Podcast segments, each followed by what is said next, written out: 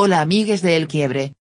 En este décimo episodio conversaremos sobre los antidepresivos y el efecto que tienen o han tenido en nuestro deseo sexual, también hablamos sobre el sexting en cuarentena, el yoga, alternativas al clonazepam, entre otros temas. Nos acompañan en esta ocasión Jimena, José, Ilse. Espero lo disfruten. Aquí va el episodio. Yo últimamente ya no, no me he animado mucho a presentar a los invitados, invitadas, invitados, invitadas. prefería que eh, si, em, si quisieran se presentaran ustedes, porque yo conozco a ustedes, pero no sé, tal vez cada uno se identifica más con algo que está haciendo actualmente, con algún proyecto que está haciendo, qué sé yo. No sé si alguno se anima a empezar a presentarse. Em, Ilse, a ver. Sí. Hola, ¿qué tal? Eh, mi nombre es Ilse. Em, soy eh, historiadora. Bueno, en realidad esta cuarentena he tenido una serie de cuestionamientos con respecto a mi propia expresión de género y también mi identidad de género, entonces estoy oscilando un poco entre el ella y el ella, pero no tengo problema con que se refieran a mí con pronombres femeninos. Soy historiadora, me gradué el año pasado, eh, estoy terminando mi tesis.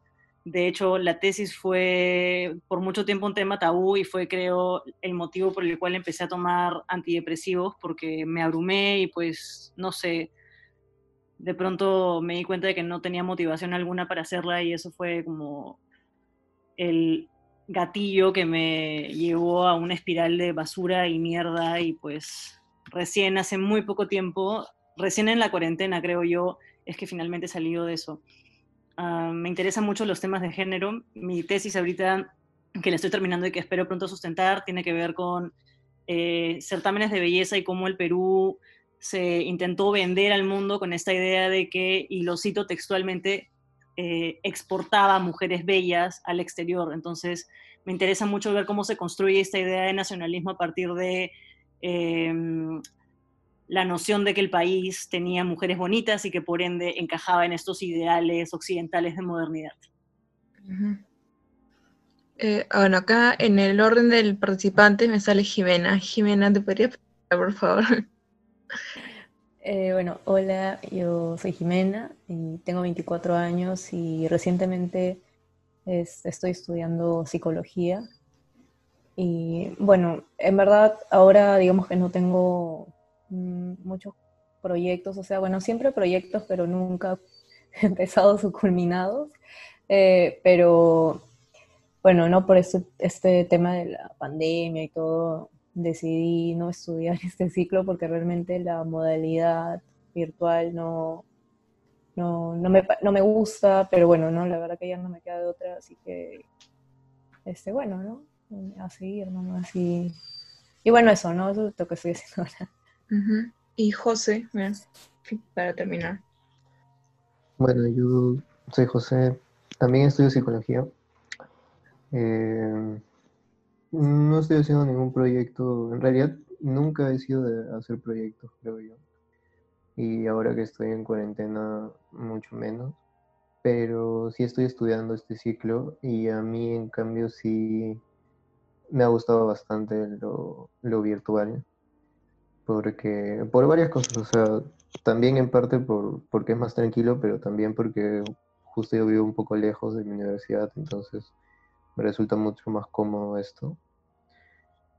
Y qué más, bueno, a mí también me, interesa el tema de, género, a pesar de que, por ejemplo, o sea, no sé, a pesar de que pueda pensar que en las facultades de psicología ese tema se habla más o se tiene más conciencia, es todo lo contrario.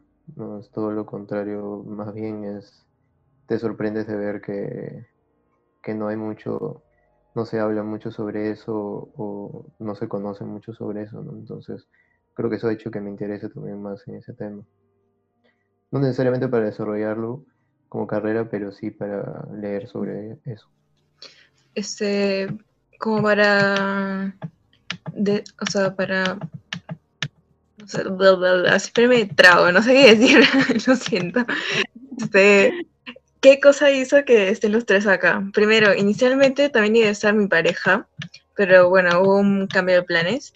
Em, pero la idea era hablar sobre los antidepresivos y cómo es que estos han afectado, pueden haber afectado em, nuestra vida sexual, em, el deseo sexual o en general toda nuestra sexualidad. y por eso acá, o sea, hay presentes o bueno, se han unido algunas personas que toman antidepresivos o han tomado en algún momento y también tenemos a alguien, bueno, en este caso José es la pareja de Jimena, que también eh, em, le pedí que se uniera para tener una perspectiva de, de una tercera persona, ¿no? De, em, y además, bueno, alguien que ah, habiendo estudiado, bueno, estando estudiando psicología también puede tener una, una visión distinta.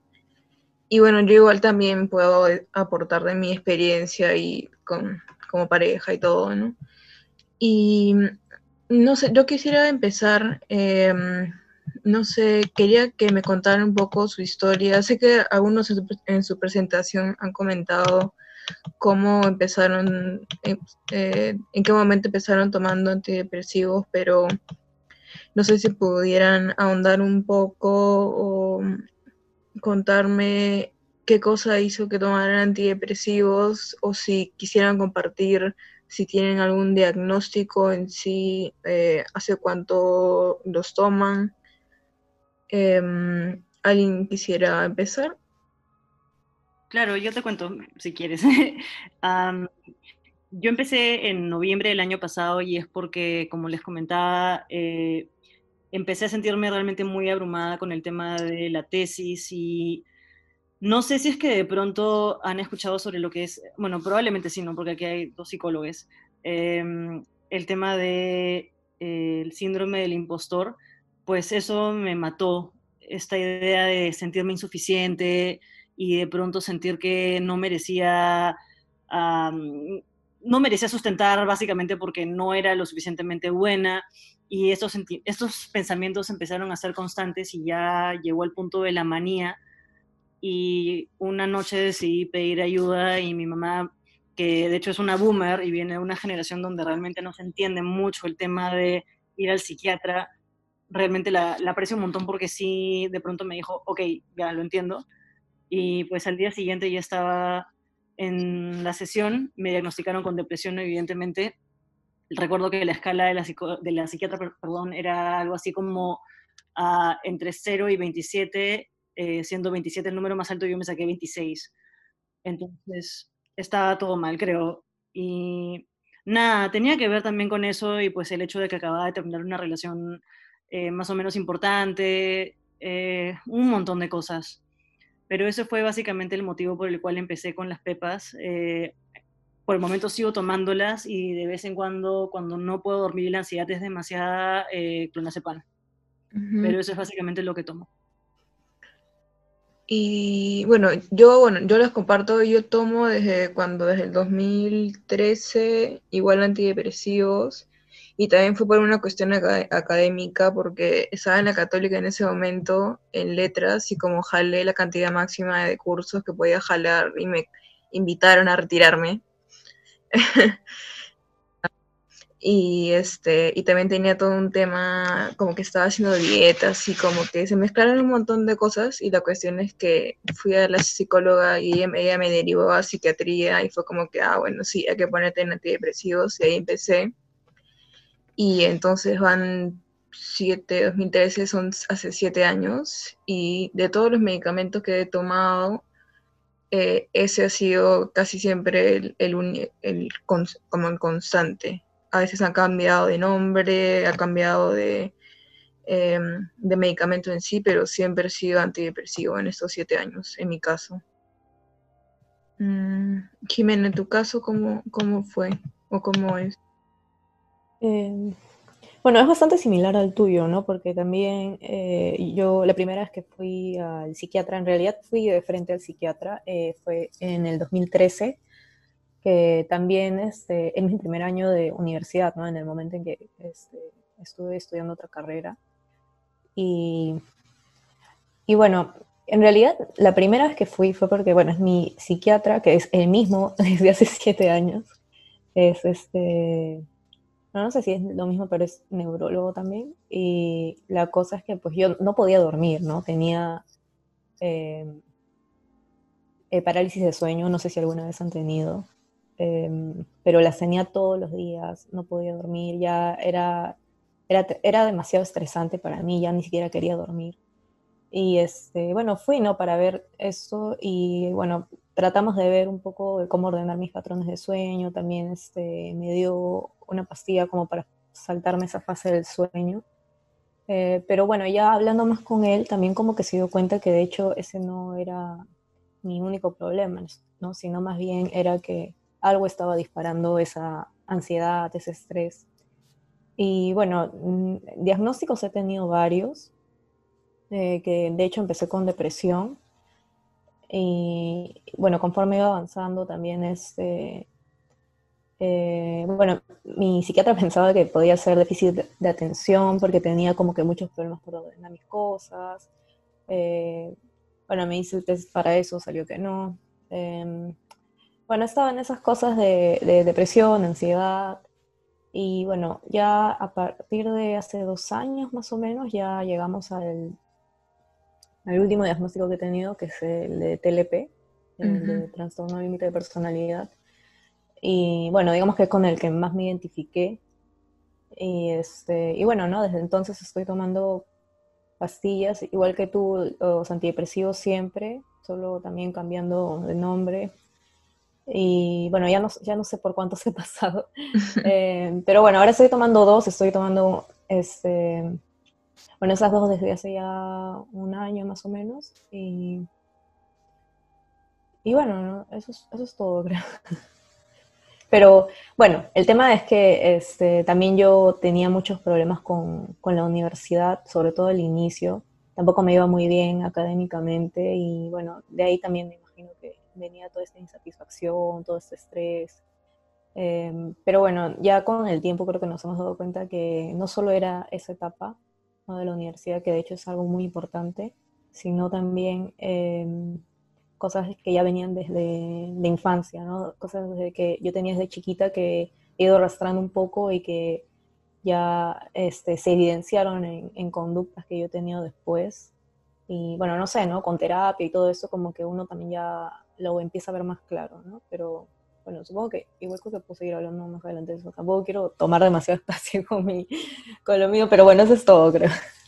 Claro, sí, y yo quería como para ahí entrar al tema eh, de los efectos adversos, que, o sea, tú y yo llevamos más o menos tomando los siete años, Ilse ya noviembre, fin de, o sea, ya llevas, ¿cuánto? Noviembre, siete, ocho. Más o menos ocho meses, por ahí de hecho, los efectos adversos ya los, los has visto, ya los has vivido. Sí, pero francamente no son tantos. Quizás el único ha sido la pérdida del, apetito sexual, eh, que luego les contaré cómo lo superé. Pero esa fue la que más noté porque yo solía ser vista como esta persona súper arrecha, pajas todo el tiempo y eso de hecho me mantenía a mí recontra, recontra estable, ¿no? Entonces, para la ansiedad siempre una paja. Antes de ir a clases, pajas, pajas, pajas y de pronto a partir de noviembre del año pasado sencillamente no me provocaba. Entonces, bueno, ahora durante la cuarentena yo estoy soltera además, eh, he tenido que buscar métodos alternativos para sentirme más tranquila y pues empecé con el ejercicio, ¿no? Porque también al comienzo empecé a comer un montón y luego dije, no puede ser, no, no, no, no, no. Y ya, pero sí, he tenido que siempre encontrar como algún método para bajarle a las revoluciones ansiosas y pues es eso. Entonces los antidepresivos sí, bueno, me hicieron sentir un poco más feliz, por así decirlo, y bueno, lo digo entre comillas, pero sí me quitaron una parte muy importante de mí que he tenido que aprender a manejar de otras maneras. Y en qué, o sea, hablando de justo de los efectos secundarios, y bueno, de la vida sexual o de la falta de deseo sexual, em, cuando lo evidenciaron o cuando empezaron a ver qué pasaba esto, cómo lo, o sea, cómo se sintieron o estaban en pareja en ese momento, eh, cómo, cómo fue ese momento. Yo recuerdo que no estaba con una pareja en ese momento, así que realmente para mí fue como que, ah, bueno, no tengo ganas, no importa, que no pasa nada. Pero ahora que sí soy en una relación, sí a veces puede resultar problemático porque eh, si bien el, como el tener sexo no es la parte central de toda una relación, sí es como una parte de la relación. Entonces, no sé para ustedes cómo lo tomaron esta pérdida de deseo sexual. Em, bueno, yo cuando empecé a tomarlo, tomar ese antidepresivos, no, no tenía pareja, nada. Yo en verdad, o sea, no he tenido, digamos, como que enamorado hasta que conoció a José este, que ha sido en el 2016, ¿no? Y, pero igual, ¿no? De hecho, sí sentía los, los efectos de los antidepresivos, ¿no? En verdad es como que es una prueba a veces, ¿no? A veces tienes suerte y te caen bien, y hay otras en que te choca demasiado, ¿no? Como, o sea, como que ya mucho como para pasar esas primeras semanas en que te vas ajustando. Y alguna vez he tenido que dejar alguno por, Mm, por este, me imagino que sentía mareos, la verdad que no me acuerdo muy bien, pero siempre eran ese tipo de dolores de cabeza o algo así, ¿no? Que es lo que vas superando en la primera, segunda semana que te vas acostumbrando. Eh, pero de ahí, bueno, cuando yo había estado con José, em, bueno, sí, cuando yo he empezado a tomar, sobre todo cuando cambio de medicación, este, empieza, es como que se resetea otra vez y se siente mucho más bajo de lo que este, ya pudo haber estado, ¿no? pero, em, o sea, creo que hay una situación medio particular ahora, porque bueno, yo no soy la única que está tomando ahora este, medicación, pero este, al inicio de la relación yo era la única, ¿no? Entonces el tema era pues que sí era bastante por mi lado, de que a veces no tenía como que ese, el, ese, el deseo sexual tan alto, ¿no? Como que a veces simplemente pues no, no, no te nace, ¿no? Y como dices, este, también igual si bien no es lo principal, es una parte, ¿no? Entonces, obviamente, eso igual le puede empezar a afectar un poco a la pareja, pero creo que igual José y yo como que lo bueno es que hemos tenido comunicación siempre eh, y hemos, o sea, como que nos sentíamos cómodos hablando del tema. Este, y bueno, ¿no? Las cosas que, no creo que nos ha, ha, chocado tanto hasta que ya él empezó con su medicación. No sé si quiere comentar un poco sobre eso. Sí, lo, lo que pasó es que más o menos como un año y medio después de que ya Jimena y yo nos conocíamos, yo también empecé a tomar medicación, era específicamente para la ansiedad. Pero también es, antidepresivo, pero bueno, para la ansiedad, más específico para la ansiedad. Y, y ya, y al final también empecé a tener disminución de, de deseo sexual después de poco tiempo, después de como un mes más o menos. Y, pero nosotros ya teníamos ahí como una experiencia anterior de, que, de lo que había pasado con Jimena, ¿no? Entonces creo que lo, ahí lo identificamos fácilmente, ¿no? Fue como que, ah, es esto, hay que, hay que hablarlo o hay que verlo. Eh, entonces no, no siento que hubo mucho problema ya en ese momento, porque ya sabíamos más o menos cómo, sabíamos que eso era casi más seguro que fuese a pasar en el momento en que empezara a tomar las pastillas. Claro, o sea, yo no creo que... Pero de ahí como... O sea, yo no creo que como que decir, ah, no había ningún problema, porque de hecho en algún momento te incomoda, ¿no? O sea, a los dos creo que en algún momento no, como que te descuadra un poco, ¿no? Este, pero, o sea, sí es como que ya estábamos un poco más preparados para la situación, creo. Ah, bueno, claro, como ya tuvieron como el ensayo con la, primera situación de Jimena, ya sabían cómo manejar mejor lo de Claro, y bueno, algo más, creo que cuando yo recién, o sea, justo también en el año del 2013 que yo empecé a tomar los antidepresivos, previo a eso yo ya estaba tomando este eh, eh, anticonceptivos orales, ¿no? las pastillas anticonceptivas, porque, bueno, yo tomaba por mis ovarios poliquísticos, ¿no? No lo usaba como como ese anticonceptivo en ese momento, pero cuando yo seguía con José todavía lo seguía tomando, entonces era, este, o sea, e, es, es, un tema, ¿no? Porque tomar anticonceptivos, este, de todas formas te baja el deseo sexual, o sea, por lo mismo que está compuesto y todo, ¿no? O sea, es un efecto adverso de, de los anticonceptivos orales o hormonales, ¿no? Entonces, ahí tenía como que el doble de... No sabía eso. Sí. Ah. Entonces, este, o sea, a veces pasa, ¿no? No sé, yo, yo he hablado con algunas amigas también sobre estas experiencias y, y varias han sentido lo mismo, ¿no? Me imagino que debe haber personas que a pesar de eso igual este, pueden continuar sin mucho problema, ¿no? Y, y a veces dicen que, que chocan un poco con los antidepresivos también. Y pero igual también dicen que no. O sea, por ejemplo, a Jimena creo que a ti te dijeron, alguna vez una doctora te dijo, no, no, no, como que sí impactaba de alguna forma estar tomando anticonceptivos y antidepresivos y luego otra doctora te dijo totalmente lo contrario. Em, bueno, sinceramente ahora no me acuerdo de eso, pero, pero de hecho sí, o sea, de hecho hay un, hay un choque, ¿no? Pero al menos en el momento en que yo las estaba, estaba tomando, las pastillas que estuve tomando en ese momento, me imagino que tal vez eran adecuadas a lo al, contexto de ese momento, pero mi psiquiatra al menos este, sí, sí estaba al tanto, ¿no? De que estaba tomando ese, las pastillas. O sea, claro, yo, porque de hecho cuando te recetan los antidepresivos están más intentando atacar o hacerse cargo del, tu, estabilizar tu humor, tu, yo qué sé, tus emociones, o sea, no sé el término adecuado, pero mejorar tu humor y hacerte más funcional que estar pensando en que tu deseo sexual esté a pleno, ¿no? Entonces, este, realmente en el psiquiatra a veces ni siquiera te, a mí me ha pasado que ni siquiera te comentan no, no vas a, a veces no vas a poder llegar al orgasmo o no, no vas a tener ganas de coger, no vas a, o sea, ni siquiera te lo comentan porque realmente están buscando más que seas funcional y que estés bien, estable. Eso ha pasado. Este, Ilse, Ilse, te quería hacer una consulta.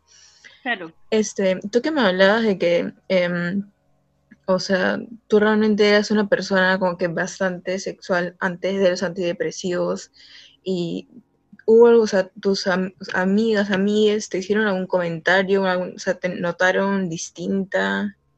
Bueno, la gente con la que estaba sexteando de pronto me decían como, oye, la haces y yo, pucha, no, alucina, fácil mañana, y luego se pasaba una semana y así, así, así, pues de pronto me di cuenta de que ya poco a poco me quedé sin tanta gente con la que estaba sexteando, porque empezó la cuarentena y sí, para, para entretenerme y para tratar de pasar el rato, pues sí, me encantaba sextear eh, de hecho, esto es un detalle aparte, pero cuando decidí salir del closet eh, con el tema de género y decidí eh, contarle un poco a la gente que había estado teniendo fantasías sexuales que pues revelaron mucho sobre cómo me quería presentar al mundo y pues empecé a hablar sobre lo, gender, lo gender queer o lo gender fluid, que básicamente tiene que ver con que tengo una energía muy masculina que también me gustaría explorar y pues no solamente limitarme a lo femenino, ¿no? Y no ser solamente una lesbiana femenina, eh, porque además pensaba que eso me limitaba bastante.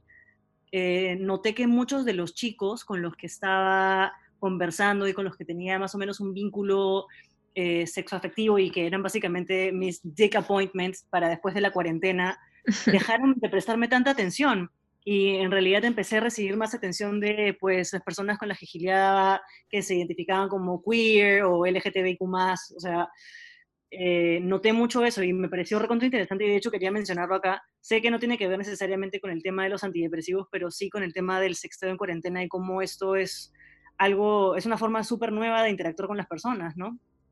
Y además, pues no sé, llegó un punto en el que hay un meme de Kim Kardashian que está sentada en su cama con cara de poto con el teléfono y básicamente el meme dice una cosa así como, estás tan excitada como yo, nena, y Kim Kardashian como con cara de poto diciendo, sí, súper. llegó un punto en el que yo estaba así, ¿no? Como un poco fingiendo y no sintiéndome mal, solamente diciendo como, hago esto para mantener a esta gente interesada porque al final de cuentas voy a regresar a la normalidad y siempre está. Mm, esta idea de que iba a volver a ser el ser sexual que fui siempre estaba presente, ¿no? Entonces era consciente de que esto es toda una etapa y que pues es parte del proceso de sentirme mejor, pero sí he tenido que fingir un poco y también fingir un poco de como los orgasmos virtuales y pues o empezar a tener como esta suerte de contacto con gente sin realmente querer concretar eh, estos actos con ellos físicamente pero sí, básicamente era, era un poco eso. Y bueno, como les decía, la cuarentena empezó para mí con mucha comida y luego con mucho deporte, que es básicamente lo que estaba haciendo. Empecé con el yoga y el yoga fue lo que me, básicamente como, me río un poco porque sueno recontra esotérica diciéndolo, pero, y bueno, lo consulté con una amiga y me dijo que tengo algo de razón, y es que, pues, haciendo una clase de yoga particularmente fuerte, eh, de pronto, hace, hace un par de semanas eso pasó, sentí que se me abría el chakra de la concha, que es el chakra sacral, eh, que es el, es el, de más abajo, y ahí volvieron las pajas. Entonces ahora he vuelto más o menos a esta normalidad en la que no necesito sextear, estoy bien, me siento tranquila, cuando me excito me pajeo y ya está. Y llego al orgasmo si lo necesito y ya. Cosa que antes no me pasaba, ¿no? Antes empezaba a masturbarme y pasaba media hora, 40 minutos y de pronto no llegaba y simplemente se me sacaba la vagina y decía, bueno, fue, y ahí quedaba un poco, y era súper frustrante, por supuesto. Sí, me ha pasado, me ha pasado. Es horrible. sí, pero bueno, hablando también de, de, eso, yo, es algo curioso, ¿no? Porque ustedes sí lo mencionan, pero yo, por ejemplo, en el tema de la masturbación, no, nunca he tenido ningún problema desde que he tomado los antidepresivos, ¿no? Eso previo a mi relación con José y durante. Eh, yo no he tenido o sea, no creo que, las veces en que, digamos, no, no, no he logrado llegar al orgasmo o, disfrutarlo en general, este, no se lo atribuyo tanto a los antidepresivos, sino probablemente porque, bueno, ¿no? A veces, a veces pasa. Entonces es, curioso, ¿no? Porque yo, yo esa parte sí siento que no afectó. Y la verdad que no, no, no estoy muy segura de, de, si tiene que ver porque también, este, también cuando si ya tienes sexo con tu pareja, es como porque ya estás con otra persona también.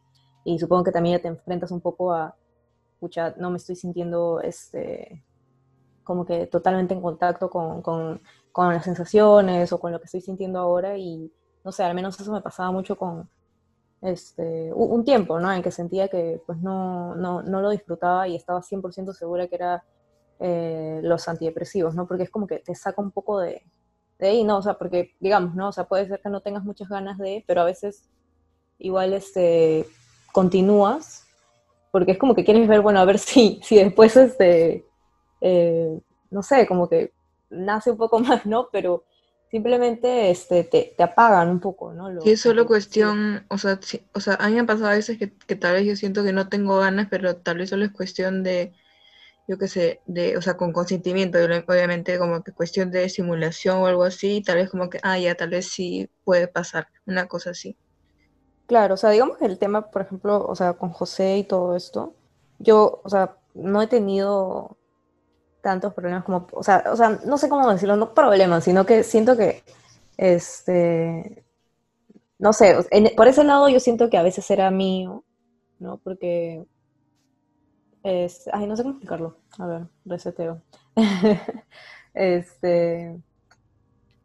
Bueno, sí, ¿no? Como dices, eso también, ¿no? Pero a veces como que uno como que se enoja consigo mismo, creo, o al menos a veces me pasaba y era como que, ah, o sea, odio estar así, ¿no? Porque es este, es constante y, y, y, este, y era como por temporadas, ¿no? Al menos a mí me pasaba así. Y este, pero, y, y, por esa frustración que pueden haber sentido por, por momentos, ¿algún, o sea, ¿alguna vez consideraron abandonar los, la medicación por estos efectos? ¿O, o preguntarle a su médico para reducir la dosis o cambiar la medicación tal vez? Eh, bueno, yo seguí, yo he seguido tomando este, mientras hemos estado, pero hubo un momento en que los he cortado. No sé si te acuerdas, José, cuánto tiempo lo dejé, medio año, un año. Sí, más o menos. Pero también sí, sí hemos consultado en algún momento.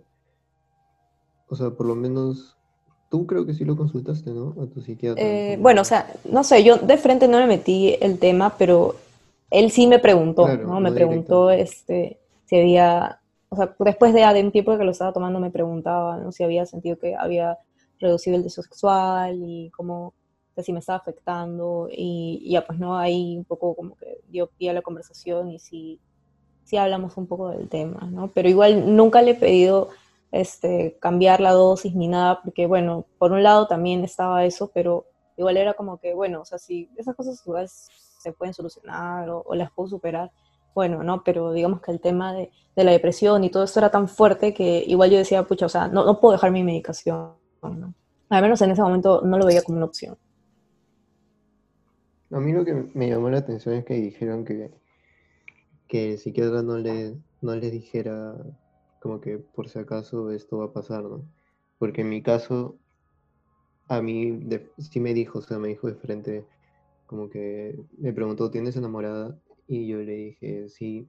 Me dijo, bueno, por si acaso eh, esto va a causar una disminución en el deseo sexual y puede que, te afecte en eso, no sé. Entonces, no sé si, si tiene que ver con, no sé, 100%. que yo sea hombre y eso. No sé, me, lo había podido decir, porque justo mi psiquiatra, mi psiquiatra también era hombre, entonces simplemente me lo dijo así y no, no me lo dijo con ningún rodeo. Bueno, estoy 100% segura de que es porque eres hombre. yo tampoco lo dudo. a mí no me dijeron nada. Y eso que yo sí le dije a mi psiquiatra, soy hipersexual, me encanta cachar. Y no, debe haber sido de repente, no sé, pues creo que mi psiquiatra es un poco conservadora, entonces debe haber dicho como, bueno, no sé. Puede ser. Pero no sé si mejor, pero de cierta manera creo que no, no, no, lo tomó como algo, como algo tan grave. Yo también he tomado em, pastillas anticonceptivas y jamás he tenido problemas con, con, el tema de reducción de, digamos, el deseo sexual, entonces, no sé, no sé.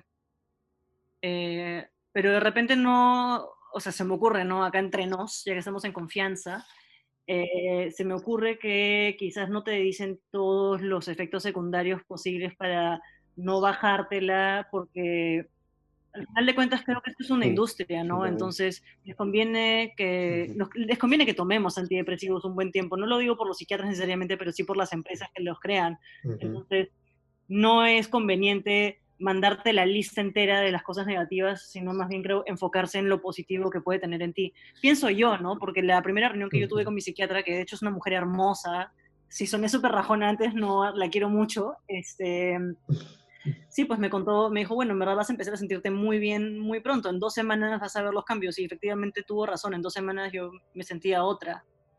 Este, y sí, como les digo, no, no se enfocó tanto en los side effects negativos porque creo que en ese momento, además de haber visto mi cara y de haber pensado, pucha, esta chica probablemente está dispuesta a sacrificarlo todo, hasta su propia vida sexual, por no tener estos pensamientos como prácticamente maniáticos, no sé, de que su vida es una mierda y que se quiere morir.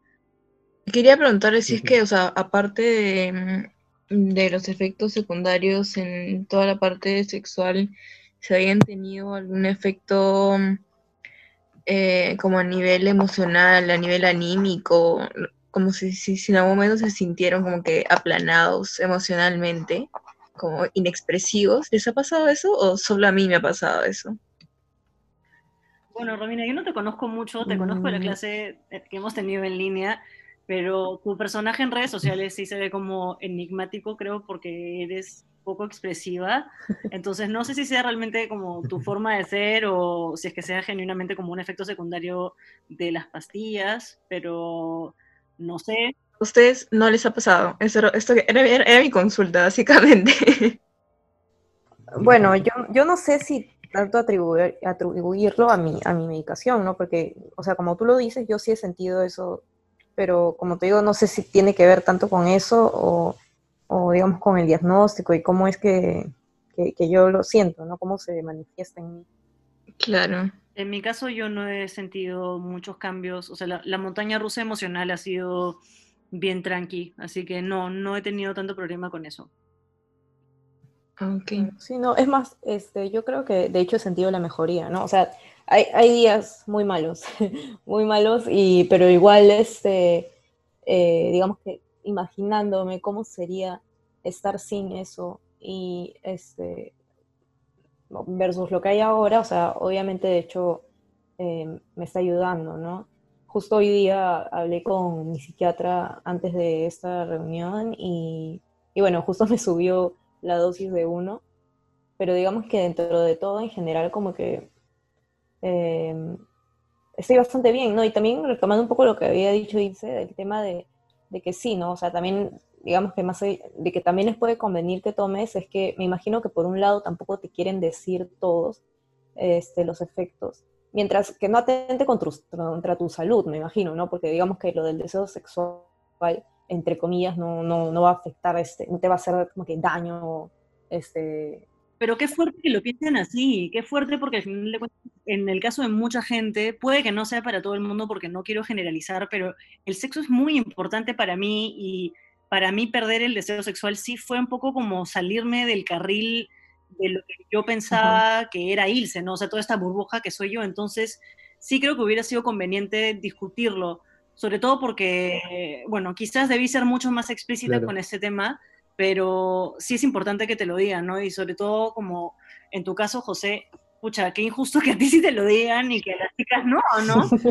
Entonces, no sé, no sé, no sé. Claro, y bueno, también porque me imagino que no te, o sea, más allá de, también de eso de que, de que le digan a José y que, o también no le tomen mucha importancia, este, de qué tan importante es el sexo, es que también, este, supongo que no quieren que te hagas esa idea de que, ok, no estoy, todavía, por ejemplo, no estás sintiendo tal vez ese efecto de que va a haber una reducción del líbido, sino que como ya me lo dijeron, ya estoy este, predispuesto a sentir eso tal vez. Entonces me imagino que también puede ir por ese lado, ¿no? Pero, de hecho, también este, es importante decirlo, ¿no? Más allá de eso, porque también esa, esas ideas y todo esto eh, se, se, retoma y se ve en terapia, ¿no? Entonces tampoco creo que está de más, ¿no? Es, algo, es, es una parte muy importante, eh, el tener una buena relación con el sexo. Creo que igual como a algunas personas les afecta más que a otros y algunos antidepresivos eh, tienden a como a, bajar más el deseo sexual que otros. O sea, igual es como que bastante subjetivo todo, esto del el efecto, secundario. Eh, les quería preguntar, eh, ahora que Ilse hablaba de que había empezado a hacer yoga y que ahí había como que retomado un poco su relación, o bueno, ¿Cómo dirías? ¿El, yoga qué, qué, cosa ha hecho? ¿Ha redescubierto? ¿Cómo lo pondrías? Bueno, creo que es un abanico de cosas. En primer lugar, eh, me ha permitido desarrollar una agilidad que el deporte tradicional no me había permitido ver. Entonces, sí, cuando me veía al espejo, y eso es algo que también puedo relacionar directamente con eh, la falta de deseos sexuales, que cuando me veo al espejo y no me siento atractiva, automáticamente mi cerebro también como corta estas ganas de tener sexo porque digo, no, no me siento tan guapa, no la estoy gorda, etc. Son cosas que todavía tengo que trabajar en terapia definitivamente, pero la bajada de peso con el yoga ayudó un montón.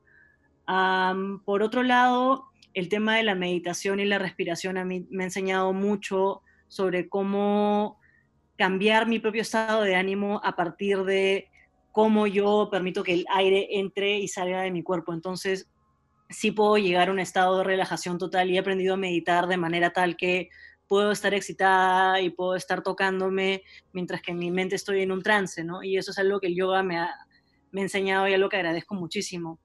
Y bueno, tuve esta clase que realmente no tuvo tanto que ver con la apertura de chakras. Nuevamente, disculpen si sueno tan esotérica, pero es que empecé empecé con esos temas justamente con el tema de la depresión porque quería combinar las pepas con, con un poco más de, no sé, pues trabajo espiritual y pues me funcionó.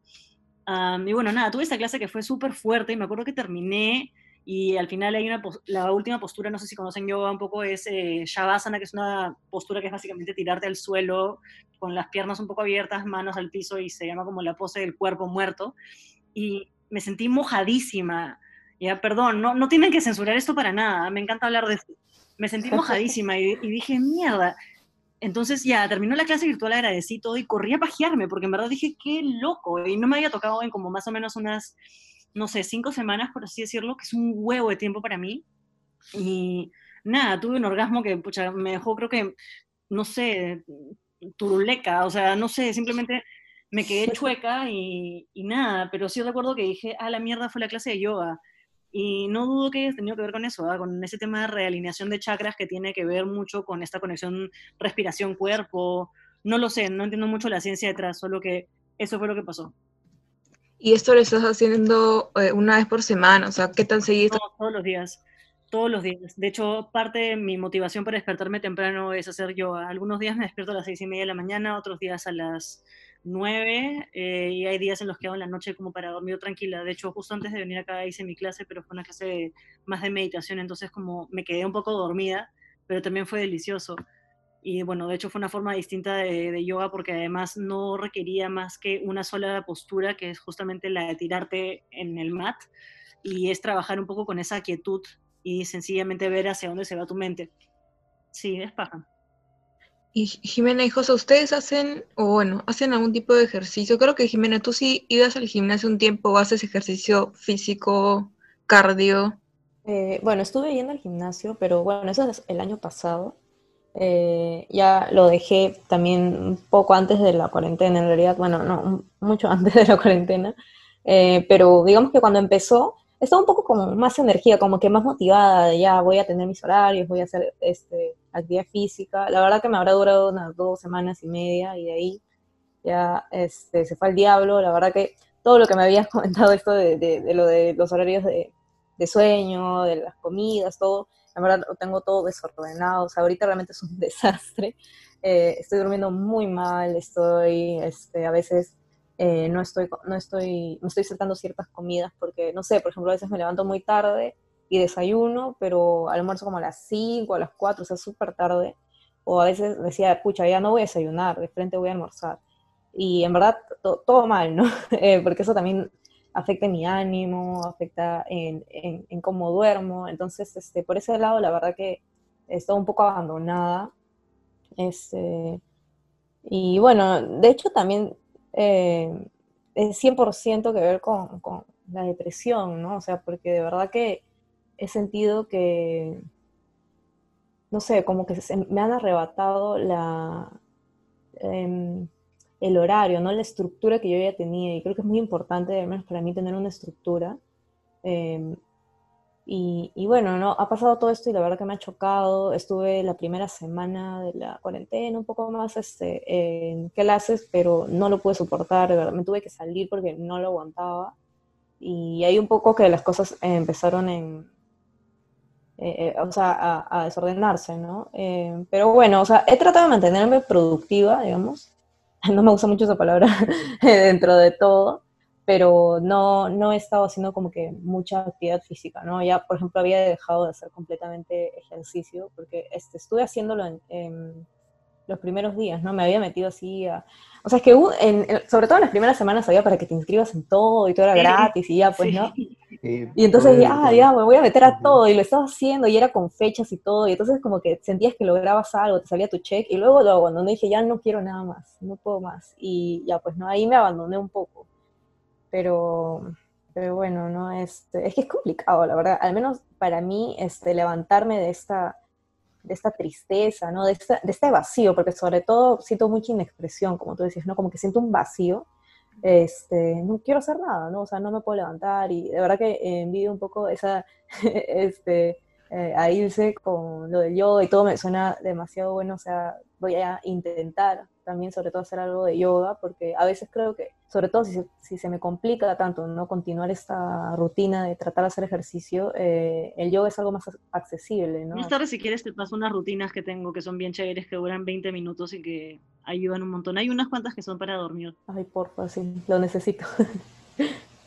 Mira, yo, Jimena, tengo lo mismo. Tengo algo en común contigo y es que también duermo muy mal y eh, usualmente cuando me despierto temprano tengo que tomar una siesta matutina, entonces hoy, por ejemplo, me desperté a las 6, hice yoga, como a las 9 de la mañana me acosté de nuevo porque vi mi cama descendida, trazo error, y me quedé dormida hasta las 12 del día. Y ahí también empezó mi desorden, almorcé a las 4 de la tarde, hice un poco más de ejercicio como a las 2 y pues básicamente hoy no he sido lo más productiva. Sí, esa palabra es terrible, ¿no? Sí bajo parámetros, bueno, no sé, pues como capitalistas dentro de la nueva normalidad, realmente qué es ser productivo, productive. No, no, no sé, este, así que sí te entiendo un montón. Hay días que son terribles porque el hecho de dormir mal te desordena todo y no te provoca hacer nada, pero creo que con tal de, no sé, tener una suerte de horario a mí me ha ayudado, por lo menos. Sí, no, definitivamente. Sí, una sola cosa, aunque sea, no sé, pues almorzar a la una de la tarde, ya, check, y con eso ya, ok, me siento realizada. Pero cosas de avanzar como chamba, tesis o esas cosas, sí me cuesta un montón. Tengo que tener un deadline o si no, no lo voy a hacer. Uy, sí. ¿Y cómo, cómo haces con tu tesis? O sea, ¿te estás poniendo horarios como que tres horas al día? ¿Sí? las primeras semanas tuve que meterle con todo, porque además las primeras semanas fueron tan, eh, fueron tan curiosas, ¿no? La gente estaba en este plan de somos un país camiseta, todo el mundo metido, aplaudiéndole a las autoridades, bueno, en realidad al aire a las 8 de la noche, entonces yo sí sentí un poco de esa energía y aproveché al máximo para poder, para poder terminar y mandé el manuscrito, que por supuesto ahora lo leo y me da vergüenza, ¿no? Pero ya, entonces estoy en plan correcciones y todo eso y, ya. Pero tengo que tener ese deadline, esos deadlines como internos con mi asesora porque si no, no, no funciona. Entonces, nada, era sencillamente tratar de avanzar todo lo posible, pero ahorita no estoy en el estado mental como para poder avanzar mucho. Entonces, hacer cosas como, no sé, me mandaron una chamba uh, que pude haber hecho perfectamente en una semana, me tomó tres. Y con Concha la mandé en tres semanas, ¿no? O no sé, pues un breve artículo que también tengo que escribir, pucha, me va a tomar por lo menos un mes y, y eso, ¿no? Y es porque sencillamente avanzo lento. Hay, días en los que sencillamente no avanzo y hay días en los que no me provoca ni siquiera, ni siquiera leer, me provoca sencillamente tirarme en mi cama y ver series ilimitadamente. Y así empiezo, ¿no? Por ejemplo, me vi una serie de ocho capítulos en un día y capítulos largos que me terminó con, terminé con una migraña fatal, pero eso fue lo que hice ese día. Y bueno, pues hay días que son así, lamentablemente. les quería hacer una última pregunta, esa hace una terrible transición, pero se me quedó una duda. Este, quería saber, esto, yo estoy interesada para hacer renacer el fuego de mi relación en el mundo de los juguetes sexuales, porque jamás en mi vida he comprado un vibrador. Así que no sé si alguno de los, alguna de ustedes me recomienda algo por dónde empezar. Eh, sí. sí. Hay un juguete sexual que está muy de moda que se llama Satisfyer, que es básicamente un succionador de clítoris no sé si es que la tienda Forplay lo venda. Antes de la cuarentena lo estaban vendiendo, pero era carísimo. Eh, costaba como 500 soles y pues, ¿quién tiene esa cantidad de plata antes de la pandemia y ahora, pues nadie, ¿no? Eh, pero es, es el juguete que yo más recomiendo porque literalmente hace que, bueno, personas que yo conozco, yo nunca lo he usado, pero sé perfectamente cómo, cómo se usa. Tengo un montón de amigos, ah, sí, amigas en realidad, porque no funciona también para hombres, que lo usan y dicen que se pueden venir en como dos minutos. Y además Sí, me parece locazo eso. Aunque también es un poco interesante, ¿no? Ver cómo la inmediatez o la liquidez de querer el orgasmo ya urgente este, hace que la gente también como quiera comprar esos juguetes que ya, sí, sí, mi orgasmo para ayer. Pero sí, recomiendo ese y si es que estás interesada en probar cosas que son un poco más como picantes, no sé si es que te provoque, pero hay un montón ahorita de ofertas en Forplay justamente porque es el mes de cáncer. Eh, cosas para como juego anal no sé si te interese. Sí, pero están, están con ofertas de eso. Y bueno, nada, en realidad es eh, siempre recomendar cosas que te estimulen el clítoris más que la penetración, porque para eso en realidad hay mil otras cosas que puedes usar y los dildos me parecen un poco telas, para serte sincera. Y nada, si es que encuentras una tienda que sea distinta a Forplay, pásame la voz, porque no conozco muchas otras. Forplay era mi go-to porque...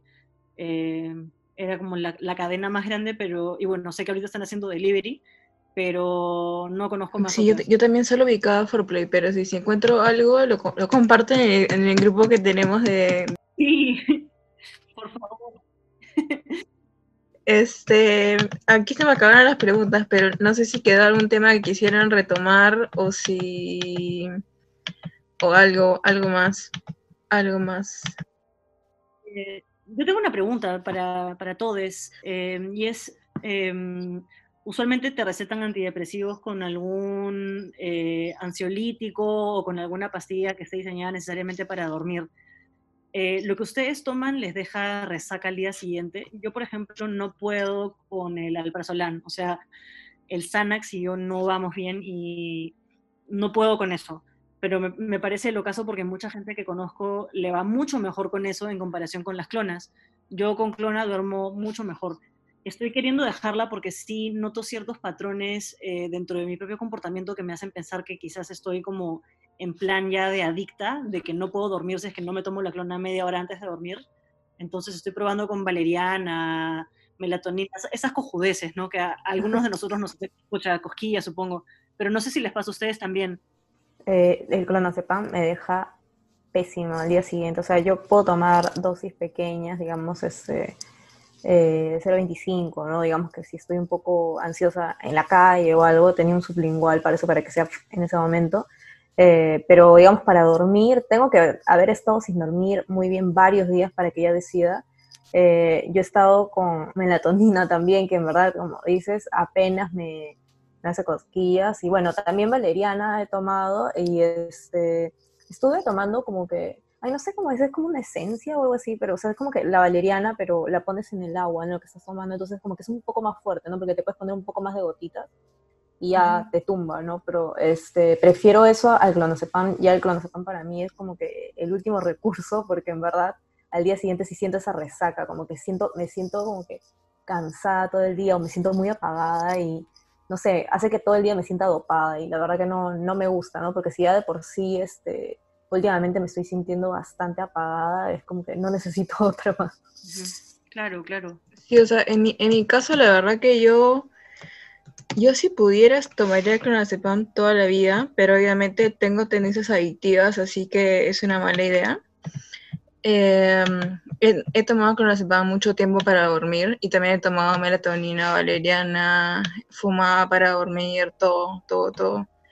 Y también había momentos en los que no, no podía dormir, tipo me quedaba despierta hasta las 6 de la mañana que amanecía y recién dormía, o si no, simplemente no dormía y andaba con un humor de mierda durante semanas porque no podía dormir. Pero luego, justo esta semana hablé con mi psiquiatra y él mismo me ha dicho, o por lo menos algunos psiquiatras son bastante reacios a no darte clonazepam porque saben que vas a terminar eh, volviendo adicto y además vas a crear ese cada vez dos miligramos, no te va a dar nada y vas a querer más y más y más y más. Y es difícil medirte tú solo. Bueno, si tienes tendencias adictivas, como es mi caso. Entonces, en mi caso ahora me están dando que te apina, que es una cosa que es también porque como yo tengo, eh, también tengo TLP, también me regula los impulsos. Pero yo intentaría hacer ejercicio antes de dormir, la, la verdad, y juntarlo eso con algo natural. Pero el ejercicio no te, no te pone más ansiosa, o sea, no, no te despierta. ¿No sientes que a veces en la mañana es un poco mejor precisamente? No sé, a mí me pasa, por ejemplo, que de noche me, me me prende tanto que me cuesta mucho más quedarme ah. Pero ¿y si haces algo de cardio que te, que te gaste, o sea, que te desgaste digo así y te deje así como trapo? Algo así yo, haría, yo, intentaría hacer. Claro, hacer ejercicio intenso. o sea, si lo planeas para dormir sería ejercicio intenso, ¿no? Algo como que dices, como cardio. Bueno, lo intentaré. O, si no, también yo diría que pruebes eh, gotas de CBD, 100% CBD, eso también. Ya, pero eso es súper difícil de conseguir en Lima. Le conseguí a mi abuela unas que eran medio truchas y las, le hicieron alucinar y mi abuela y yo estamos súper conectadas. Entonces yo también las probé y empecé a soñar unas cosas ya realmente paltas y dije, mm, mm, no. Además que no fumo hace mucho tiempo, mucho, mucho tiempo, plan fácil un año y medio, así. Entonces me cae un poco fuerte cualquier cosa vinculada a marihuana. Eso de ahí nosotros probamos con Jimena también, ¿no? Y sí nos hacía o sea, sí nos hacía descansar. Sí, la época en la que lo hemos estado tomando, la verdad que bastante bien. Y tiene solo, solo el, ¿cómo se dice? El, elemento. El compuesto no Sinogénico. no, no psicoactivo, tiene, no tiene elemento psicoactivo. Y si te interesa, yo sí tengo un contacto porque mi pareja, él sí vaporiza, entonces él, como que un contacto de una señora que lo usa para sus hijos que tienen epilepsia, entonces lo hace ella misma. Entonces, si te interesa, te puedo pasar ahí el contacto. Sí, por favor. Sí, sí, yo también lo he estado considerando porque el clonazepam, la verdad que a la larga te termina, no sé, te vuelves adicto, la verdad que no, no está bueno eso y dejarlo es muy complicado. Te deja luego hecho, es horrible, no sé, es horrible. bueno.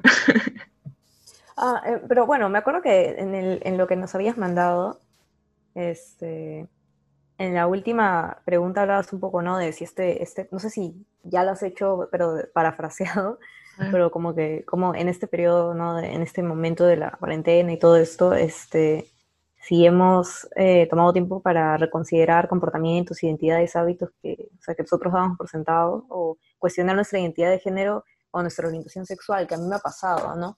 Este, que es algo que yo tenía en conversaciones con José y le decía, pucha, yo la verdad que no me siento completamente hetero, este, pero no, nunca como que, eh, no sé si tanto no aceptarlo, porque es que lo malo es que el heteronorma y todo esto es como que te, queda, te pega tan fuerte que es como que eh, te empiezas a cuestionar, como que, pucha, si alguna vez me interesó una chica, ¿realmente me, me, gustaba o solo como que la apreciaba su belleza o apreciaba, entiendes? Como que o era mi amiga muy cercana, entonces como que, no sé si, este, y ahí también como que me sentía un poco invalidada, decía, pucha, si tengo tantas dudas, entonces es porque no es, o a veces decía, si tengo tantas dudas es porque sí es, este, pero bueno, ¿no? O sea, hoy día, ya pasado el, el mes del orgullo, este, estaba eh, ya como que, no sé, hoy día me desperté y dije, pucha, sí soy bisexual.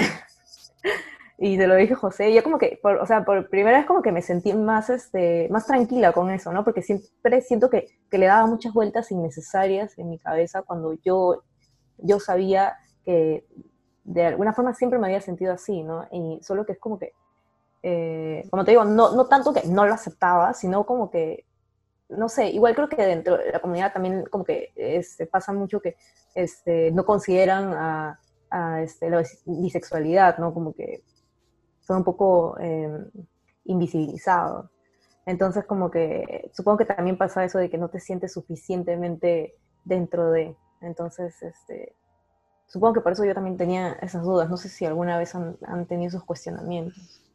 Yo por a mí me pasó por lo de esto de que no, no tenía nada de deseo sexual y ya eran varios meses, dije, pucha, tal vez, tal vez no, dije, tal vez como que soy asexual, o sea, y como que sé que de hay gente que es asexual en serio, que existe, pero yo por un momento, o sea, lo sentí tan, tan serio mi problema que dije, pucha, tal vez de verdad no me gusta el sexo y no nunca lo disfruté, o sea, siempre necesité, yo qué sé, estar como que ligeramente alcoholizada para disfrutarlo.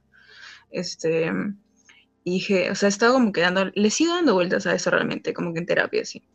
Pero, no sé, yo creo que es cuestión más que nada de estimulación y, de, y también la cuarentena que me ha acabado el cerebro, creo, en mi caso. eh, ¿Cómo? Disculpa. ¿Por qué crees que, que te acabó el pues, Por lo mismo que decía Jimena, que esto de la estructura, o sea, como yo también, o sea, no sé si es algo del TLP ah, exclusivo, pero a mí me sirve bastante salir, ver gente, ni siquiera tanto interactuar con gente, porque no es que sea súper extrovertida, pero me gusta salir, eh, ver, yo estaba como que empezando a tomar fotos y a armar portafolios, hacer entonces, medio que me frenó un poco eso y, y eso también como que me, me, tiene un poco frustrada y eso creo que se ha reflejado también en mi vida, en mi deseo sexual, la frustración en general, en mi caso. Mucho, qué interesante lo que dices, Romina. Porque sí, pues no, uno pensaría que si de pronto el deseo sexual se te va al suelo, quizás que cuando tuviste relaciones sexuales antes fue quizás algo forzado, ¿no? Y que poco a poco estás encontrando tu verdadera identidad. Si fueras asexual, ¿realmente crees que tendrías problema con eso? Perdón por, por entrevistar a la entrevistadora, pero es una curiosidad mía. Este, o sea, no sé, la verdad, porque, o sea, para mí es una cuestión de, de psicoanálisis esto, la verdad, como que tendría que hacer un repaso, repaso de todas mis, mis relaciones pasadas, pero yo, yo personalmente, y siento que aquí estoy compartiendo demasiado, pero como que siempre, siempre he visto un patrón de como de usar, yo que sé, sustancias o algo así para como que desconectarme del acto en sí sexual, entonces tal vez de verdad nunca lo disfruté. O sea, ese tipo de ideas, como ahora, como ahora tengo tiempo, han dado como que están dando vueltas por mi cabeza. Entonces, eso, eso tampoco me gusta el tener tiempo libre en cuarentena, porque puedo pensar en esto y es como... eh, Claro, claro. Pero... Bueno, en, en, mi caso particular yo sí he tenido cuestionamientos, pero yo vivo cuestionando mucho eso porque oscilo, pues, este, entonces justamente una de las grandes fantasías sexuales que tenía era eh, una en la que a mí me crecía un pene y de pronto en esta fantasía yo eyaculaba en tetas, vaginas, culos, caras y indiferentemente de, si fueran hombres o mujeres, me, me, gustaba mucho la idea de eyacular sobre alguien. Suena desagradable, quizás hasta muy como pornográfico y quizás ahí viene, no sé, pues años de años de años de haber visto demasiada pornografía, em, que de hecho me estoy curando de eso, me cuesta mucho porque no, no creo que haya sido adicta, pero sí me encantaba ver porno. Em, y bueno, nada, era, era simplemente eso, ¿no? Y, me di cuenta, pucha, tiene que ver mucho con toda esta, esta masculinidad reprimida, porque yo fui a un colegio de solamente mujeres, entonces, como se podrán imaginar, eh, el tema de la masculinidad en una mujer era visto como un tema tabú y algo completamente indeseable. Y a mí las psicólogas se me acercaron y me dijeron que en verdad eh, no podía ser así, quería conseguir marido, una cosa así, y pues en esa época que yo pensaba que iba a casarme, eh, era pues de lo más inaceptable, ¿no? Entonces, nada, de pronto haber tenido justo este tiempo para poder interiorizar un poco más estas fantasías ha hecho que note también que lo queer en mí está mucho más presente de lo que yo pensaba, ¿no? Eh, y es algo bueno en mi caso. Me, agradezco mucho por el tiempo, porque sí me ha permitido ordenar algunas ideas que antes con el día a día y con, no sé, pues la liquidez de todo y lo, lo rápido que tiene que pasar todo y cómo los días, no sé, ah, no sé si a ustedes les pasaba, ¿no? Pero con la antigua normalidad, de pronto a mí se me, no sé, me despertaba y de pronto eran las 8 de la noche y había pasado un día larguísimo, lleno de actividades. Entonces ahora que finalmente tengo un tiempo para respirar, sí me sirve. Eh, y por suerte, bueno, no estoy teniendo estos pensamientos que tenía antes que sí eran extremadamente dañinos. Sí, igual está bueno eso, darse un tiempo, no todo el rato, ¿no? Pero darse un tiempo para reflexionar. Sí, yo ya estoy lista también para salir un poco a la calle, aunque me muero de miedo. Eh, vivo con mi abuela y con mi mamá, que son dos personas que son mayores, entonces evidentemente la idea de contagiarme es muy palta. Entonces también tengo ese miedo de cuándo será buen momento para finalmente concretar estas relaciones o todas estas promesas sexuales que estoy haciendo eh, después de, no sé, pues más de 100 días de haber estado metida en mi casa. Yo pienso que diciembre, o el próximo año quizás, no sé. Bueno, ahora sí tengo que dar fin. Gracias por su, presencia y por unirse al Zoom. Y por todo lo que han dicho y compartido. Gracias, Domina. Gracias a ti por quedar el espacio. Ha sido un tremendo gusto, chiques. Cuídense mucho y pues tenemos un chat, así que podemos mantenerlo si quieren. Sí, hay que mantenerlo. Compartimos links de cosas de yoga y cosas para dormir. Chao. Gracias por escuchar este episodio. Nos vemos en el próximo. Saludos.